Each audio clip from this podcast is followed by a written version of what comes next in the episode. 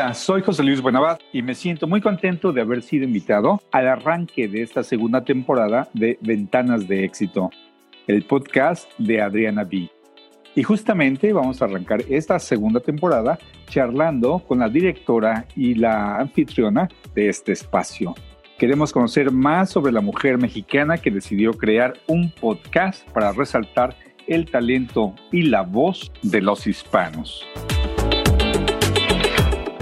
Hola José Luis, pues mira, muy contenta. La verdad te confieso que me siento un poco extraña de estar de este otro lado del micrófono. Al mismo tiempo es muy divertido saber que pueden escuchar, que puedo compartir un poco de lo que yo soy.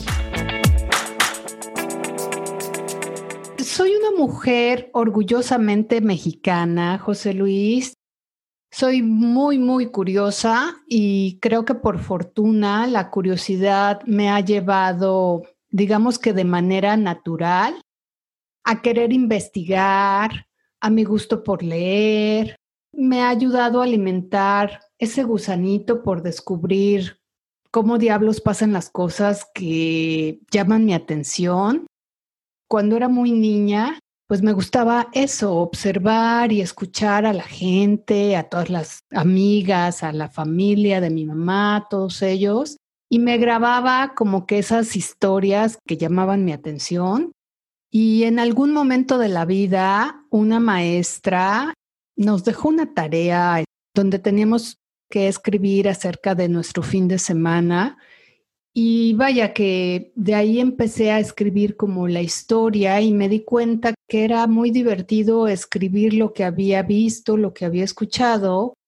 Y empecé a cargar un cuadernillo ahí observando y anotando cosas cotidianas, ¿no? De las tías, de los amigos, del niño que te gusta, de la niña que te cae súper mal. La verdad es que de todo un poco esa fue como mi parte curiosa que me invitó a la escritura de alguna manera. Cuando me preguntas quién es Adriana, pues soy inquieta también.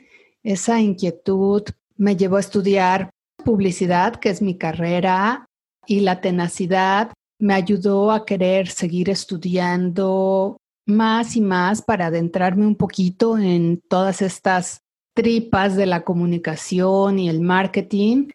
Eso yo creo que es un espíritu que traigo conmigo, del ser inquieta, tal vez viene de, pues no sé, tú que eres también de la Ciudad de México, yo creo que esa cosquillita de estar haciendo cosas constantemente, se lo atribuyo a haber crecido en un lugar envuelto con ese digamos que acelerador invisible que tiene la Ciudad de México, que te mantiene latiendo noche y día sin parar.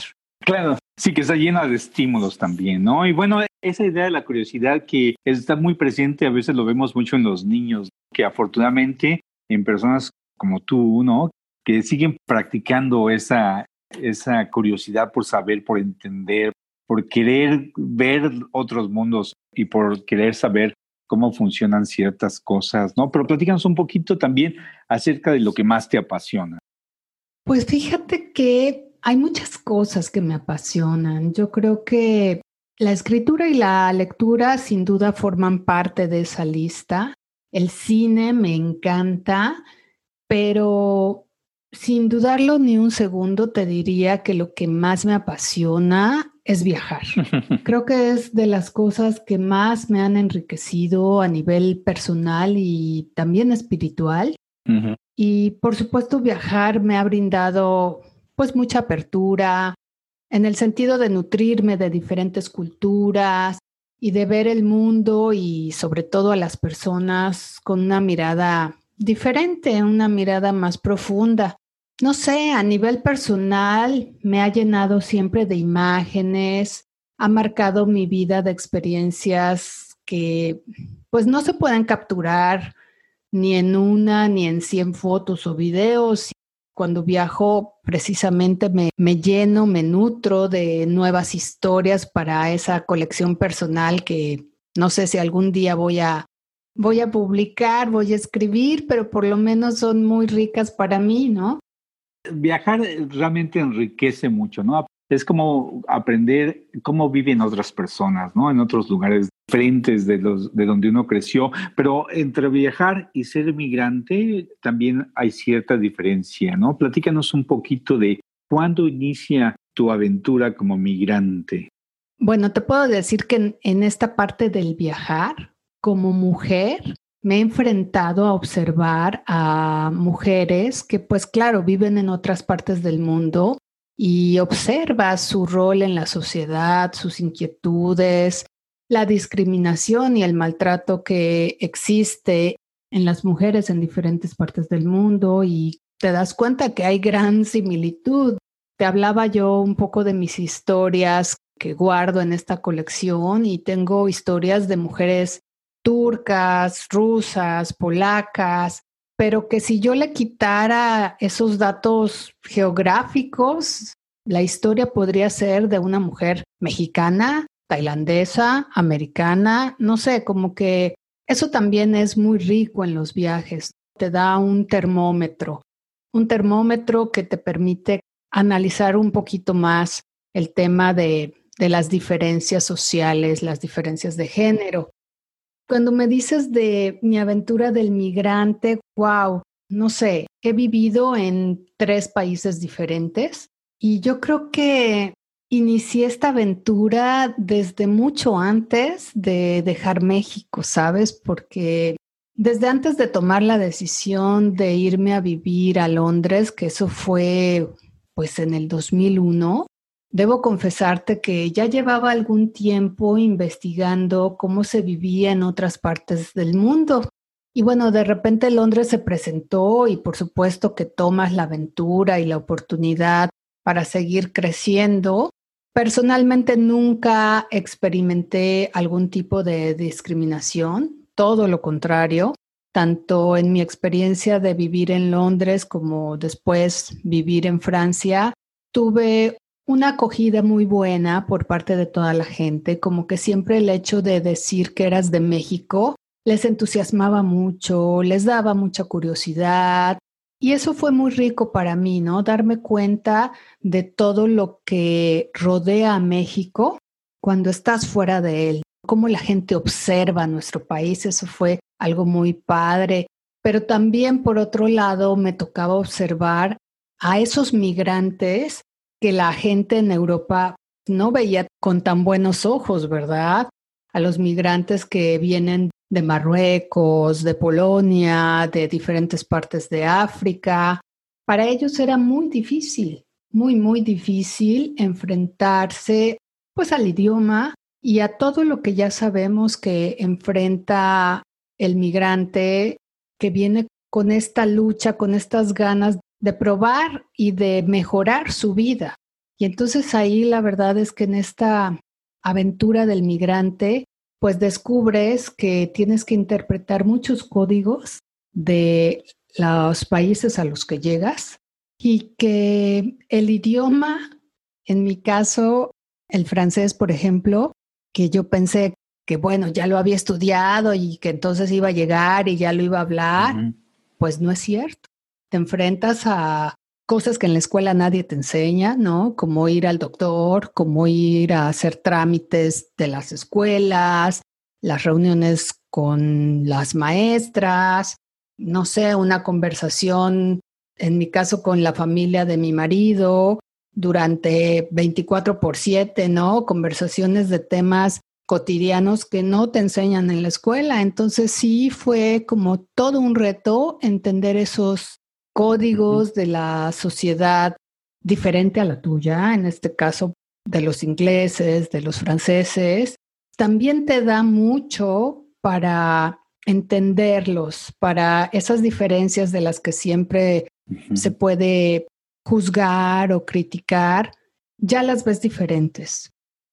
Sí, es diferente cuando uno ya trata de meterse en la cultura, a una cultura nueva, a una, a una experiencia de vida diferente de la que uno ha tenido, ¿no? Pero platicamos un poquito acerca de lo que te llevó también de la publicidad de marcas internacionales, que es algo que tú te dedicaste ahora al mundo del podcast. ¿Por qué ese cambio? Una cosa yo creo que fundamental fue haber llegado aquí a Estados Unidos. Llegué hace siete años aquí. Fue una muy buena experiencia el darme cuenta de la enorme comunidad hispana que me rodeaba a diferente de los otros lugares y la necesidad también de apoyarnos como comunidad, de integrarnos como comunidad hispana. Entonces, creo que lo maravilloso de haber desarrollado pues mi carrera en el área de la publicidad y del marketing pues sí, fue haber trabajado con estas grandes marcas, con estos enormes clientes adorados, ¿no? Eh, L'Oreal, American Express, no sé, Nestlé, Malboro, te puedo nombrar varios, pero al final son productos, fueron proyectos muy enriquecedores de productos y servicios.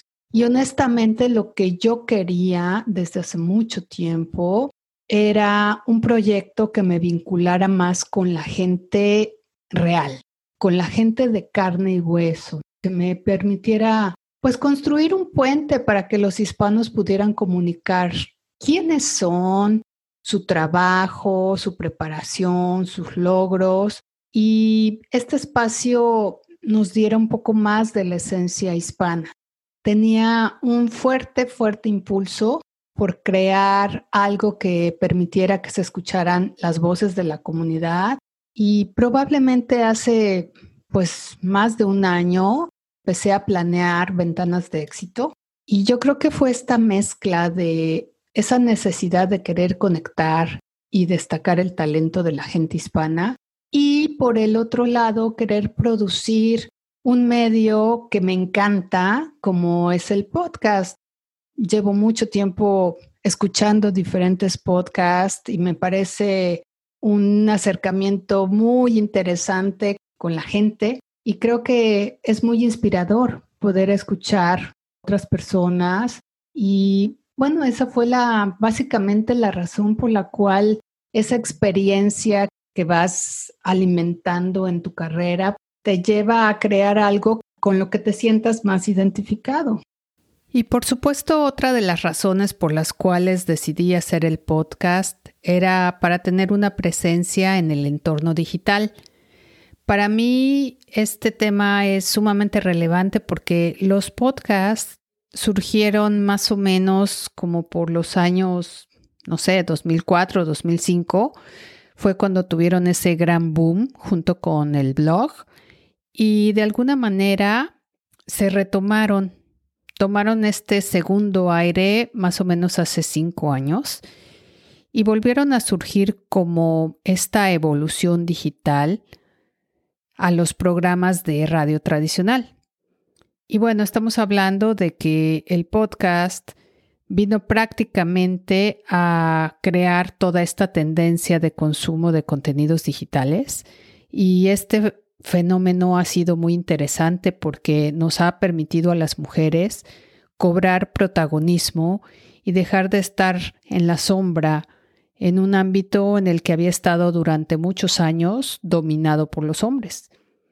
Las mujeres, pues para esto, claro que tuvimos que trabajar muchísimo, muy duro en el tema de aprender, de adentrarnos en este mundo tecnológico y digital que se requiere para crear y producir un podcast y bueno, además para distribuir este contenido.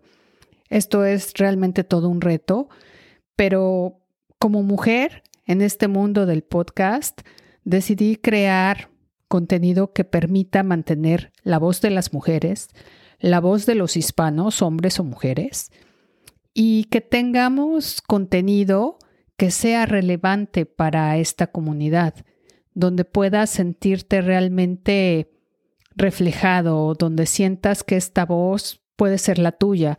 Y yo creo que durante la primera temporada lo logramos muy bien con todas estas personas que tuvimos cerca de nosotros participando.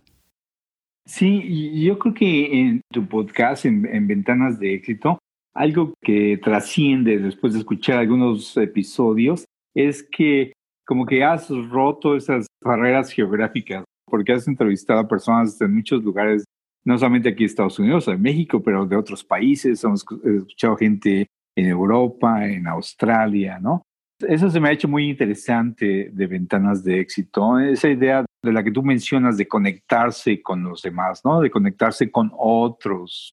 Y eso me lleva eh, pensando en que tuviste esa experiencia de haber vivido en lugares donde se hablaba otro idioma que no era el español, ¿no? Que no era tu idioma materno. Entonces te quiero preguntar, ¿por qué un podcast en español viviendo en Estados Unidos? Me encanta esa pregunta, José Luis, y te voy a decir que yo estoy convencida de que necesitamos más espacios que nos permitan expresarnos en nuestra lengua madre. Iniciar este mundo del podcasting siendo una mujer hispana que vive fuera de su país, créeme que es un reto enorme. Y para mí hacerlo en español es como lo hemos venido platicando, ¿no? Es una oportunidad para conectar con mi propia gente. Y la verdad es que hay excelentes podcasts en inglés y también en español, con una cantidad de información sumamente valiosa. Y entonces, ¿por qué no tratar de hacerlo en español? Yo creo que los hispanos somos fruto de uno de los mestizajes culturales más ricos somos gente que transmite sus emociones pues a través de una palmadita en el hombro, un cruce de miradas. Somos capaces de comunicarnos a través del juego de las palabras, del humor, del doble sentido característico de los hispanos. Entonces, ¿por qué no hacerlo en español? Siendo que es un idioma que te permite sentirnos abrazados e identificados con las voces, a pesar de la distancia. Y las voces tienen ese poder de transmitir emociones y estoy segura que hacerlo en español conecta directamente y que la gente expresa y también comparte con nuevas generaciones este amor por nuestra lengua y creo que debemos de seguir preservando el buen uso del español, ese que nutre, con riqueza del lenguaje, con riqueza del vocabulario. Y creo que las charlas de un podcast te permiten lograr ese objetivo. Además somos muchos, ¿no? Además somos muchos que hablamos español, no solamente aquí en Estados Unidos, pero también en el mundo, ¿no? Somos millones de personas. Yo creo que a través de, de Internet, con todo lo que le podamos criticar, ¿no? Nos ha permitido esa conexión casi simultánea en algunas situaciones con personas que hablamos el mismo idioma o que a veces tenemos los mismos intereses, pero simplemente vivimos en diferentes lugares, ¿no? En diferentes este, regiones de este mundo. Pero bueno, también te quiero preguntar, porque se ha pasado muy rápido, han sido ya que hablamos de 50 episodios. Te quiero preguntar, después de haber creado, dirigido y producido estos primeros 50, que esperamos que haya muchos más de tu podcast, ¿qué estaremos escuchando a lo largo de esta segunda temporada de Ventanas de Éxito? Pues fíjate que durante estos primeros 50 episodios tuvimos la oportunidad de escuchar a emprendedores, artistas, deportistas, gente con diferentes intereses y pasiones. Y durante todas estas charlas cada uno de ellos me dejó algo que pues al final lo va sumando y es el común denominador, digamos que es el hilo de todas estas 50 historias y es escuchar sus emociones. La gente cuando me contaba sus historias, siempre había una parte del invitado que va más allá de si eres emprendedor, si tienes un título, si has logrado X carrera, ¿no? En realidad, cuando haces a un lado todas esas etiquetas, te queda el ser humano, esa persona a lo largo de este camino para lograr lo que se propone, también ha tenido que balancear sus emociones para alcanzar esos sueños. Así que digamos que este pequeño análisis me llevó a dar forma a la segunda temporada, creando este nuevo hilo editorial que brinda a las personas que nos escuchen la oportunidad de recibir un apoyo de diferentes especialistas en lo que es el área de la experiencia de salud mental y emocional. Esta segunda temporada, José Luis, la he construido con la ayuda de personas que al igual que yo piensan que pues es muy importante hablar y compartir temas que nos ayuden al autocrecimiento, a la autoobservación, para entendernos mejor, para entender qué sentimos, porque yo creo que la cultura de los hispanos no está acostumbrada a hablar de lo que siente. Y muchas veces nos resistimos a enfrentar esas emociones. Entonces, tenemos muy arraigada la idea de que primero debemos preocuparnos por todos los demás y luego, si nos queda tiempo y si nos queda energía, pues nos ocupamos de nosotros. Precisamente por esta falta de cultura del autocuidado, cuando llegamos a este momento en el que nos queremos cuidar, pues no es sencillo identificar qué es lo que emocionalmente necesitamos y mucho menos saber cómo satisfacer esas necesidades internas que llevamos pues calladas mucho tiempo. Entonces, esta segunda temporada de Ventanas de Éxito nos da esta oportunidad desarrollar habilidades emocionales, de romper esas corazas. A través de estas charlas brindarles herramientas para que aumenten su autoconfianza y tratemos de mirar de una manera diferente las emociones que nos rodean. Creo que básicamente esa es la esencia de esta segunda temporada. Pues Adriana B, estoy seguro que yo no soy el único que tiene la ansiedad ya de este, escuchar tus próximos podcasts de esta segunda temporada. Y es con esta charla que damos oficialmente inicio a esta segunda temporada de Ventanas de Éxito. No se pierda el siguiente episodio donde Adriana B compartirá una interesante charla con la tanatóloga Rosalba Olarte acerca de cómo podemos enfrentar la muerte como parte del ciclo de vida. Conéctate con tus emociones.